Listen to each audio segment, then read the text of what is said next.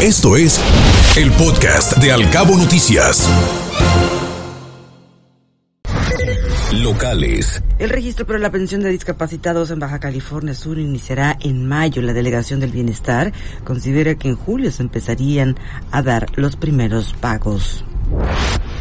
Se puede solicitar la cuarta dosis contra el COVID-19, dice la Secretaría de Salud. Transcurridos los cuatro meses del primer refuerzo, se puede recibir la cuarta aplicación, así lo comentó la titular de la dependencia, la doctora Cecil Flores. La Ribera fue todo un modelo de orden y seguridad durante estas vacaciones, dice el subsecretario estatal de Protección Civil Benjamín García Mesa. Mencionó que se utilizará como modelo a seguir en los próximos periodos vacacionales.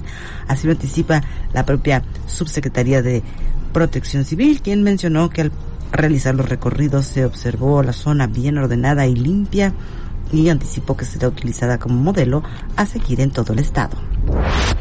Esta semana reinicia la campaña de vacunación contra el COVID en centros de salud. Aquí en Los Cabos los interesados podrán acudir a los centros de salud, así como al IMSS o al ISTE. Así lo comentó el delegado federal Daniel Torres. Están afectados seis sectores de Cabo San Lucas por el robo de medidores de agua potable. Son equipos de bronce ubicados en los domicilios. Así lo indicó el director de LOMZAPAS, Ismael Rodríguez Piña. Y entre mayo y junio llegarán las nuevas patrullas de seguridad pública de Los Cabos. Forman parte de un programa a través del Secretariado Ejecutivo del Sistema Nacional de Seguridad Pública. Esto lo comentó el alcalde Oscar Lex.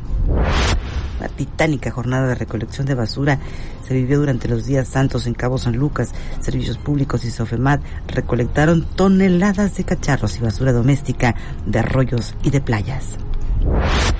Han dejado más de 20 millones de pesos los cruceristas que han arribado este año a Cabo San Lucas, así lo dijo el gerente de Fonatur, Jorge Méndez, quien recordó que hubo 38 arribos en enero, 23 en febrero, 32 en marzo y abril, y se cerrará con la llegada de 38 navíos el presente mes.